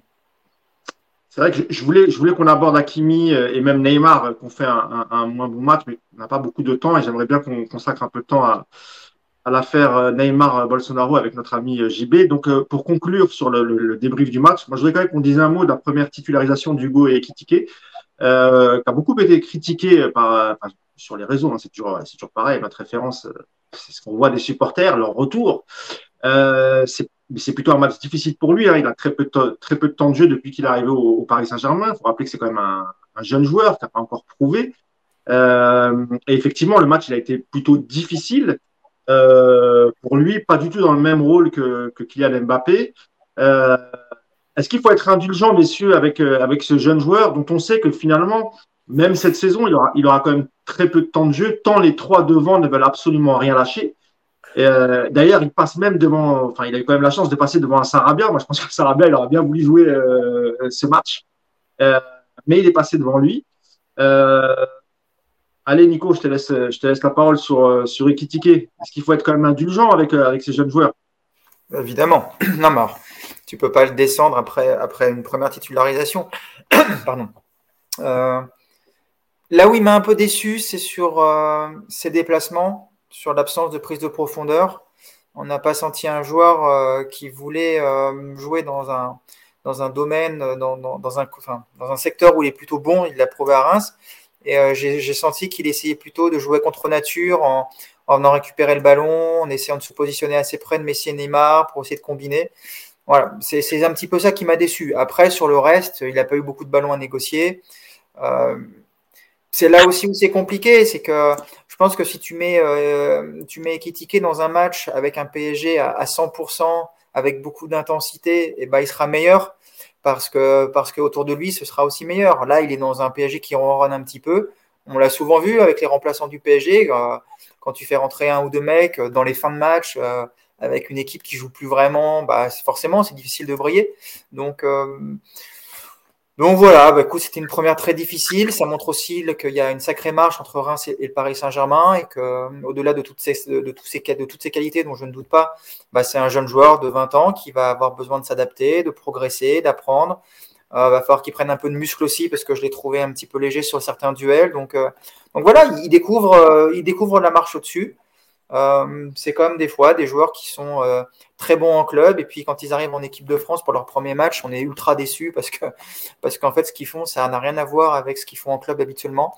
Et Kitike, ça m'a un petit peu fait penser à ça. Voilà, c'est un joueur qui qui découvre un niveau qui n'est pas le sien et, euh, bah écoute au moins il a il, a pu voir ce qu'il ce qu'il avait besoin de, faire dans les prochaines semaines, dans les prochains mois. Après, il a, je trouve qu'il a fait, il y a de la bonne volonté. On l'a vu récupérer des ballons. Il a, il a pas ménagé ses efforts, mais voilà, j'aurais voulu, je l'ai vu beaucoup plus courir vers, son but pour défendre que vers le but adverse pour offrir de la profondeur. ces fameuses courses à vide qui sont un peu frustrantes, mais qui auraient fait, à mon avis, du bien au PSG. Il les a pas faites et c'est le seul point sur lequel j'ai envie de le, critiquer aujourd'hui. Pour le reste, évidemment, il faut être indulgent avec un gamin de 20 ans. Et quand je vois, je sais que vous le connaissez bien, Romain euh, sur France Bleu, qui nous explique que le PSG s'est trompé aujourd'hui dans une chronique en disant que Kali Mwendo est bien meilleur et que le PSG n'aurait pas dû euh, miser sur Ekitike. Voilà, je trouve ça un petit peu dur pour un, joueur comme ça qui, qui découvre un nouvel environnement et, et j'ai pas non plus souvenir d'avoir vu Kali Mwendo quand il est rentré au PSG faire des gros matchs non plus. Donc, euh, donc voilà, soyons indulgents avec je pense qu'il a voulu dire que tu avais peut-être plus de certitude avec Kalimwendo. Je pense que c'est plus euh, la ce qu'il a voulu dire, hein, je pense. Et pour la référence en équipe de France, évidemment, tu parlais de, du duo Kamavinga et Chouameni. Bienvenue, Nico. Euh, euh, Yacine? Yacine Et Kitike. Et puis après, on, on conclura sur, avec, le, avec Bolsonaro et, et JB. Je rejoins tout ce qu'a dit, tout ce qu'a dit Nico déjà dans l'état d'esprit. Bon, il a été quand même plutôt intéressant parce qu'il s'est battu. Voilà, c'est le minimum, mais, mais malgré tout, il faut déjà le faire quand même dans cette équipe. Euh, évidemment, je le rejoins sur la prise de profondeur. Mais moi, je crois surtout qu'il y, a, un problème et, ça va être le problème en fait. Euh, bon, alors, des jeunes, mais, mais, malgré tout de tout le monde. Euh, des remplaçants, je parle. En fait, quand tu as très peu de temps de jeu, tu veux montrer beaucoup de choses sur euh, ce qu'on te donne. Donc 20 minutes, 60 minutes, etc. Et moi, j'ai trouvé que sur certaines prises de balles, il voulait montrer qu'il était au niveau. Euh, il a surjoué un peu, Yacine. Hein. Ouais, ouais. Il y a eu deux, trois fois, il prend le ballon avec la semelle. en gros, je suis technique, regardez. L'histoire de décrocher, malgré tout, pour ceux qui ont suivi Reims, c'est un joueur qui l'a souvent fait. Le problème, c'est qu'à Reims, tu avais un autre système de jeu et tu avais un joueur qui était capable de rester devant. Euh, c'est pas ce qu'on lui demandait en fait de rester devant. Là, on lui demande de rester devant parce que tu as Messi et Neymar en dessous. Euh, donc c'est le problème aussi du PSG. Est-ce que c'est le bon profil pour occuper ce poste-là? Encore une fois, je parle aujourd'hui. Il peut progresser. Euh, il y a le temps. De toute façon, c'est pas de lui qu'on attend la lumière aujourd'hui. Hein. Il va, il va, il va. Il, est là pour, s'adapter aussi, pour apprendre, etc. Euh, faut pas qu'il surjoue. En fait, à un moment donné, quand tu as 19 ans, c'est compliqué. Hein, attention. Euh, mais quand tu as 19 ans et que tu arrives au PSG, après seulement 6 mois de Ligue 1, et je pense aussi, comme toi, que Romain, ce qu'il a voulu dire, c'est que d'un côté, tu as un mec qui a deux saisons de, de Ligue 1 pleine avec Lens, et l'autre qui a 6 mois. Euh, et ben, en fait, en 6 mois, euh, tu arrives au PSG. Et tu veux tout montrer. Mais non, en fait, à, ce moment-là, tu dois être au service des autres. Tu dois être dans la simplicité, notamment pour ces premiers matchs. En gros, bah, vous êtes là pour vous servir de moi. Et si je dois faire des appels à vide, comme dit Nico, bah, je l'ai fait. Si je dois jouer une touche, je le fais. Je ne suis pas là pour me montrer. Et, juste pour terminer, il y a une vidéo, euh, pour ceux qui suivent d'autres sports, euh, de Claude Onesta, euh, qui a été sélectionneur de l'équipe de France de hand pendant des années, multititré, etc., qui, dans un reportage, explique à son vestiaire, au remplaçant, alors c'est le hand, hein, mais, malgré tout, le contexte est intéressant. il dit à ce remplaçant, quand je vous fais rentrer, hey, vous n'êtes pas là pour vous montrer, pour briller, pour me montrer que peut-être je dois douter et vous devez être des titulaires. Vous êtes là pour conserver l'avance que les titulaires ont obtenue sur le terrain euh, et en fait permettre à l'équipe de souffler tout en restant performante pendant les 7, 8, 10 minutes où je vais faire appel à vous. Vous n'êtes pas là pour vous mettre en avant. Et si vous êtes là pour vous mettre en avant, moi, je vais vous dégager. En fait, pour moi, c'est exactement ça le, contexte de Ikitike. C'est-à-dire que tu as 19 ans, tu as le temps, tu auras des minutes, par contre, pendant ces minutes, tu vas être là pour te mettre au service du collectif et pas pour me dire regarde coach ou regardez-moi tous, euh, je suis le meilleur et je suis le plus fort, etc. Voilà, je pense que c'est ça qui est difficile à faire à cet âge-là parce que tu as aussi envie de montrer beaucoup de choses. Et je termine sur Kalimundo. Le problème, c'est que Kalimundo, en plus, ce week-end, il te marque. Il marque, il fait deux passes D et il vient du PSG et le PSG pouvait, avait la possibilité de le garder. Donc en vérité, le problème, c'est qu'il va aussi subir cette comparaison-là. Euh, et c'est n'est pas de sa faute. Hein. C'est malheureusement aussi le, jeu du, foot. Mais à chaque, week-end où Kalimendo va marquer, on va dire bah regardez, Kalimendo il a 6 buts et Kitike il a 0 but, 0 passe D. Paris s'est trompé. Mais voilà, il faudra aussi qu'il accepte d'être au PSG aujourd'hui et de, subir ça. Et ça aussi, c'est compliqué mentalement. Si tu pouvais éviter, si Yacine, de parler d'autres sports, je regarde déjà très peu le football. Si tu parlais d'Onesta, que je ne connais pas, pour moi, ça ressemble plus à un nom de médicament que d'entraîneur. Ça m'arrangerait. Merci beaucoup. Euh, tu voulais aller un dernier mot là-dessus, puis on passe à, la politique et le football. Ouais, moi je pense qu'il y, y, a un concept qu'on a tendance à oublier dans le foot et, euh, et qui a une pertinence, notamment dans les sports US. Et en NBA, c'est le concept de sport de, de joueur en développement. Euh, C'est-à-dire que là, il n'est pas protégé par le club, il est traité comme tous les autres joueurs. Il n'y a pas le discours autour du c'est un joueur en développement qui donnera sa pleine mesure dans un an ou deux ans, parce que c'est ça aussi. Et c'est un joueur, tu peux pas lui demander de s'adapter comme ça brutalement. Kalimundo, on avait été plus gentil parce que on l'a vu aussi euh, rater des bouts de match, euh, entrer en étant transparent. Euh, et je trouve que là-dessus, il y a peut-être aussi un, un, positionnement, une réflexion à tenir à l'extérieur, avec une manière de concevoir le jeune joueur, il a 20 ans, quoi. Alors, c'est sûr qu'avec les Haaland et les, les Mbappé, euh, la, la, grille de lecture, elle change. Mais là, on parle d'extraterrestres. Euh, des joueurs de 20 ans qui performent, ça n'existe pas en vérité. En tout cas, c'est extrêmement rare, à ces postes-là. Donc, euh, je trouve que ce serait intéressant euh, de voir vraiment sur une logique de progression avec, avec peut-être une réflexion et même une communication adaptée. Parce qu'effectivement, il va avoir une pression de, de, fou, a fortiori dans le contexte parisien. Euh, voilà, on a, vu ce que ça pouvait donner dans d'autres clubs, on a vu ce que ça donnait chez nous. Je pense qu'on a tout à gagner à l'aider à progresser, à s'étoffer à tout point de vue, et on en tirera profit la saison prochaine.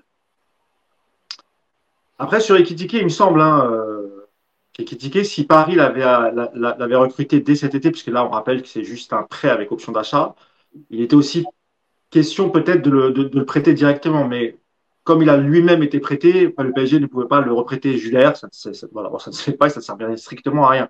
Donc c'est peut-être aussi ça le, le truc, parce qu'à 19 ans, je pense que tu as quand même besoin d'enchaîner les matchs. Et, et, et là, et, et, là, il se retrouve un peu piégé avec, comme je le disais, les trois devant qui lâchent absolument rien et qu'il finira par gratter euh, voilà, des 5-10 minutes ou peut-être faire des matchs entiers lorsqu'il faudra, il faudra faire reposer les, les joueurs. Et peut-être que la qualification rapide en, en, en, Ligue des Champions euh, soit cette semaine, la semaine prochaine, avec une double confrontation contre Benfica, peut-être ça lui permettra aussi d'avoir un peu plus de, de, temps de jeu. Euh, bah non, je pense qu'on a fait le tour hein, sur, euh, sur le. Nico, oui, tu as parlé sur Ekitike, c'est bon. Hein. Oui, c'est vrai, je te donnais la parole en premier, c'est pour ça. Un... Donc on va passer, euh, on va passer à la petite polémique euh, cette semaine avec les élections présidentielles au, Brésil et on, a vu, mais c'est pas nouveau, on savait euh, que, Neymar était, un proche de, Bolsonaro, de Jair Bolsonaro, le président actuel du Brésil, président qui est clairement d'extrême droite. Hein, quand, on, lit un peu ses déclarations à droite à gauche, que ce soit sur. T'es sûr de toi? T'avais un doute? Écoute, quand tu lis quand tu lis les déclarations de Bolsonaro, euh, tu pourrais faire passer Zemmour pour un, féministe engagé, pour un, un communiste ou, ou un, pote à Philippe Poutou. Hein, euh, parce que que ce soit sur les, euh, sur les Noirs du Brésil, sur les, sur les homosexuels, etc., le discours de Bolsonaro, il est quand même très, très dur. Hein, très, très dur. Et d'ailleurs, j'ai vu passer un tweet d'Ander Herrera qui est, tout à fait contre Bolsonaro pour les raisons qu'on connaît. ça y est, vous avez compris, c'est bon, ça arrivé. Yacine, il a pigé, c'est bon. c'est pour ça qu'on voulait t'avoir, JB. Alors c'est vrai que c'est Neymar a assumé hein, pleinement le, soutien à, à, à, Jair Bolsonaro. Il y a aussi une question qui est liée à la, religion. On sait qu'au Brésil, euh, c'est quasiment tous des, des, évangélistes. On le voit d'ailleurs. Hein, on a souvent vu Neymar étant plus jeune, il le fait moins maintenant, mais il avait le bandeau 100% Jésus. Euh, au PSG même, que ce soit Thiago Silva, Marquinhos et même Lucas Moura qui était au, au Paris Saint-Germain, euh, sont très très très croyants. D'ailleurs, il a eu des déclarations. Moi, Lucas, je les ai découverts dans SoFoot. Euh, voilà, j'étais un peu, j'étais un peu choqué. Euh, déclarations très très dures aussi. Euh, selon toi, c'est une erreur de la part de, de, de Neymar d'avoir euh, d'avoir exprimé son, soutien envers un, homme politique de d'extrême droite comme les Jair Bolsonaro. Est-ce que tu comprends toi la polémique ou finalement, comme lui l'a dit, si, si tout le monde parle de démocratie, j'ai le droit de voter pour qui je veux, de l'exprimer. Euh, Qu'est-ce que tu penses de tout ça? Et surtout, est-ce que si un joueur français avait soutenu, par exemple, un Zemmour ou Marine Le Pen, est-ce qu'on aurait peut-être aurait peut-être parlé un peu plus? Alors déjà, il y a, y a, quelque chose qui va pas faire plaisir à entendre, mais dans une démocratie, euh, normalement, tu as le droit de penser ce que tu veux. Euh, tu as le droit de penser ce que tu veux. Tu as le droit de voter ce que tu veux, même si on peut imaginer qu'on vote mal. Et clairement, l'extrême droite, pour moi, c'est pas une solution. Euh, c'est un problème. Euh, mais une fois qu'on a dit ça, on est confronté à cette difficulté-là. C'est que n'importe qui a le droit de penser ce qu'il veut et de voter. Ensuite, il y a la liberté de l'exprimer. Là, on est sur autre chose. C'est-à-dire que quand on est sur des choses qui vont au-delà de la loi, c'est problématique. C'est là où la loi sanctionne. Dans le cadre d'une opinion politique, il a le droit de faire ce qu'il veut. Après, euh, on a tendance à projeter sur les Brésiliens beaucoup de représentations. Nous, on a eu des Brésiliens éduqués comme Rai. Voilà, on est sur autre chose. On est sur un autre profil. On est sur un profil de conservateur. On est sur un profil euh, d'expatriés aussi, parce que faut pas oublier que les joueurs brésiliens qui sont chez nous, euh, et a fortiori Neymar, ce sont des expatriés, ce sont des millionnaires, ce sont des gens qui correspondent aux 1% des Brésiliens qui gagnent le plus d'argent au Brésil. Donc euh, concrètement, c'est là où on va surtout aller euh, vers des partis conservateurs, voire des partis d'extrême droite. Euh, on pourrait en parler à Versailles, on pourrait en parler dans le 16e arrondissement par exemple. On a, cette sociologie-là. À ça se rajoute la donne brésilienne, c'est-à-dire que ce sont d'abord des gens qui vont regarder le monde avec un prisme qui n'est pas du tout celui qu'on a en France. La laïcité au Brésil, euh, c'est quelque chose qui ne se conçoit pas de cette manière-là. Euh, et donc, on est, on, on, on est ici avec des gens qui vont avoir une lecture très marquée par le fait religieux. Et puis il y a une dernière donne hein, qui est plutôt conjoncturelle, c'est que euh, ce qu'on sait, c'est que le clan euh, Bolsonaro et le clan Neymar sont relativement proches. D'abord parce que l'un peut servir l'autre et réciproquement, et surtout parce que Neymar il a un problème avec l'administration fiscale brésilienne. Et on sait qu'une réélection favoriserait ce règlement-là. Donc il y a tous les éléments pour qu'il y ait un opportunisme et une communication. Euh, en tout cas en faveur de Bolsonaro. Et puis quand on voit les résultats ce matin, euh, là où tout le monde pensait une victoire large de Lula, bah, elle n'est pas là cette victoire-là, et il n'est pas dit que Bolsonaro ne soit pas réélu. Euh, le populisme conservateur, ça marche. On l'a vu avec Trump, on le voit euh, dans d'autres pays aujourd'hui, hein, d'Erdogan en passant euh, par, par Bolsonaro justement. On est Victor face... Orban en Hongrie. Victor Orban, et puis il y en a plein d'autres, hein, parce que même chez nous, on les forme. Bon, une fois qu'on a dit ça, est-ce qu'on pourrait avoir la même chose en France? Bah déjà, on est, euh, on est les premiers à râler sur le fait qu'ils s'engagent pas, à attendre une parole désespérée de Zidane euh, au moment du premier tour d'élection présidentielle. Et quand ça arrive, ah, ça y est, il a enfin parlé, ou il a rien dit. On attend la même chose de, du meilleur homme politique français, hein, celui qui est le plus écouté, Kylian Mbappé. Bon, étonnamment, euh, on l'a jamais entendu de ce côté-là. Et puis, euh, c'est aussi là, il faut faire attention, c'est-à-dire qu'un joueur, c'est un citoyen comme les autres, qui a aussi les mêmes failles que les autres, qui a une grille de lecture, euh, qui est propre à son milieu, son origine, son histoire, sa trajectoire.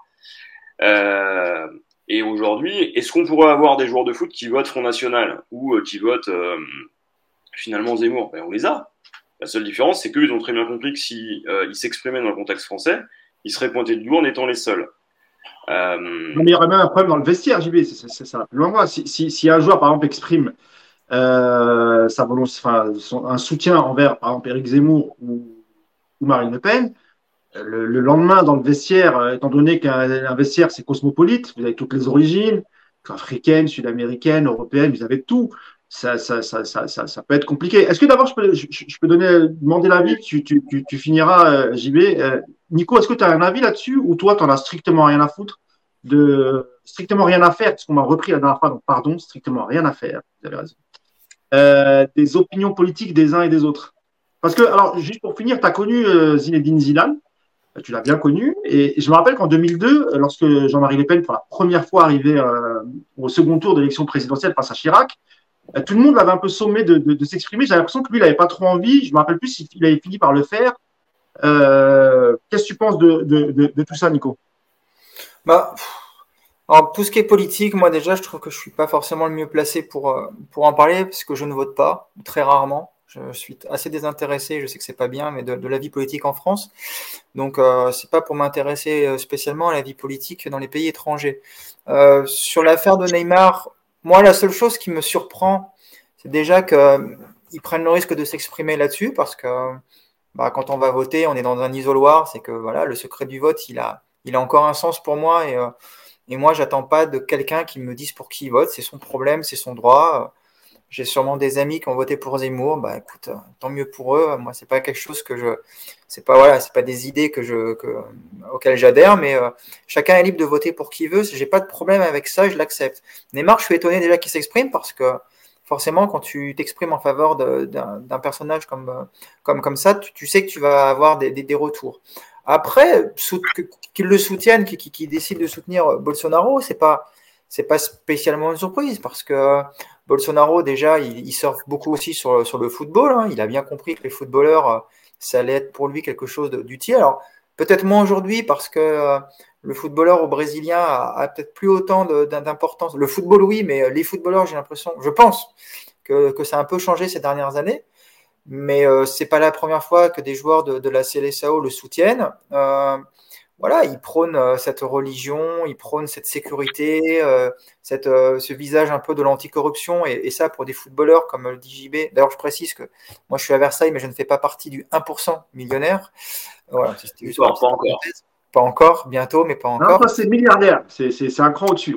Ouais, bah, dès que j'aurai vendu mon carrosse, il n'y a plus que ça et c'est bon. Et, euh, mais voilà, donc c'est des valeurs dans lesquelles effectivement les, les footballeurs se, se reconnaissent, et, et, un mec comme Neymar et euh, peut-être même encore plus que les autres. Après, là, là où ça peut choquer, surprendre, ou, ou, tout du moins même faire, moi ça me fait plutôt, euh, ça me fait sourire, c'est que tu peux pas afficher ton soutien pour Bolsonaro et puis euh, t'afficher sur les réseaux sociaux contre le racisme parce que Vinicius ou euh, euh, ou c'était Richard, Richarlison voilà, qui se, se, font euh, son, son, son, sujet au racisme.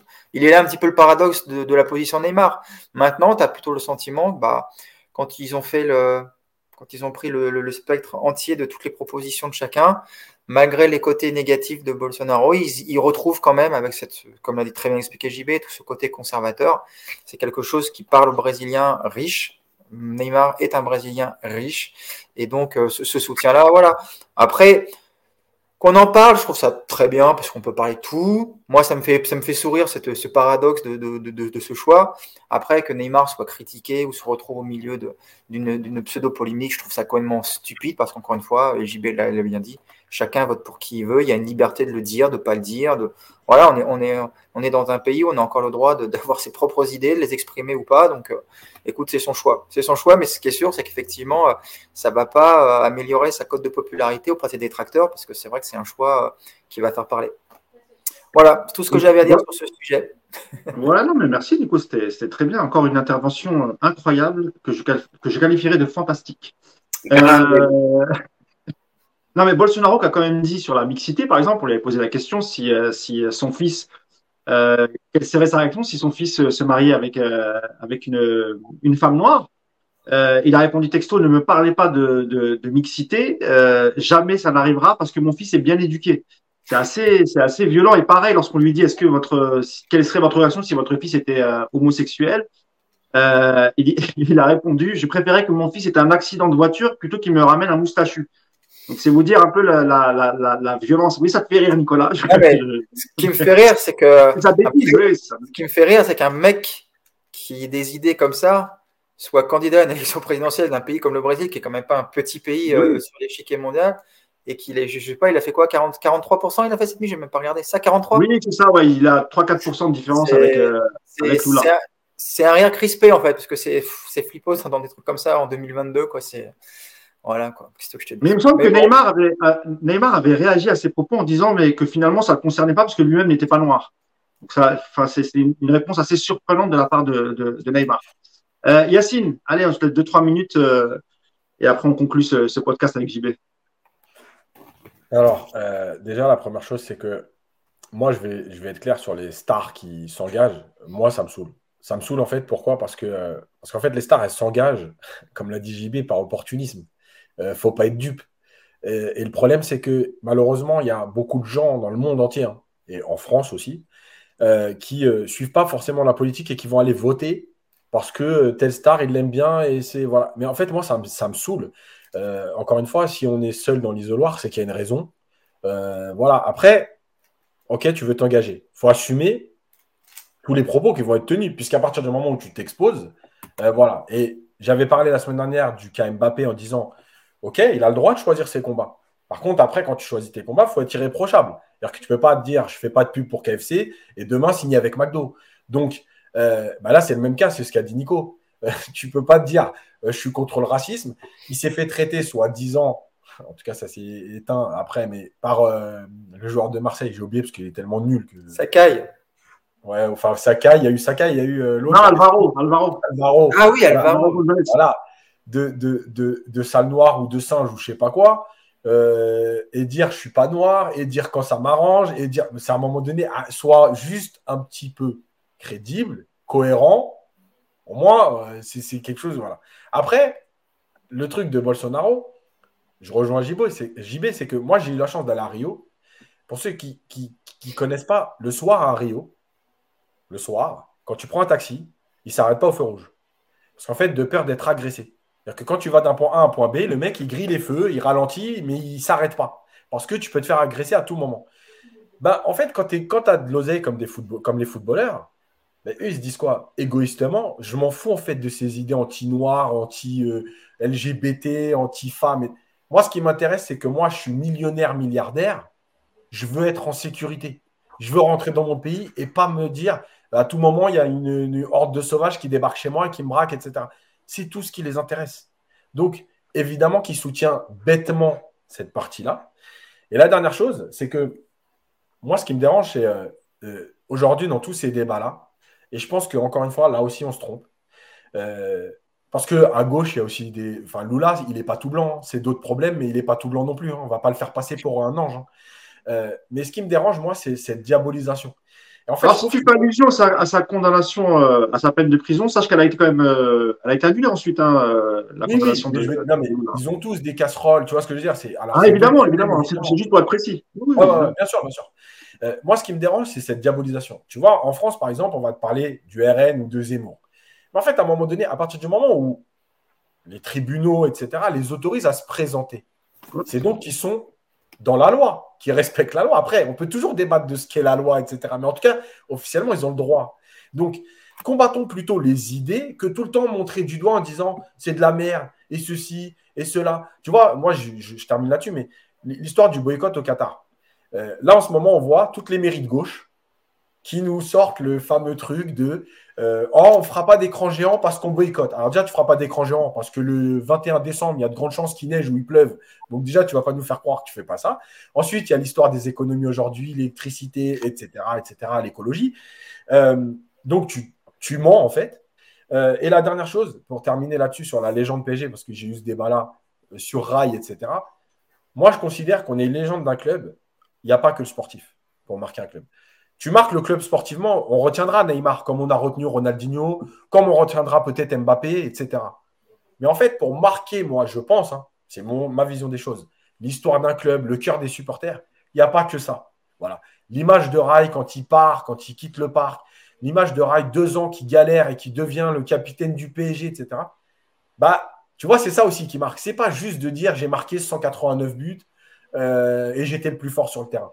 Voilà. Donc, et on peut même faire le parallèle, Yacine, avec, euh, on peut faire le parallèle aussi avec Pastore, qui a, souvent été blessé et critiqué, mais, mais, qui est rentré dans le cœur des gens par son comportement.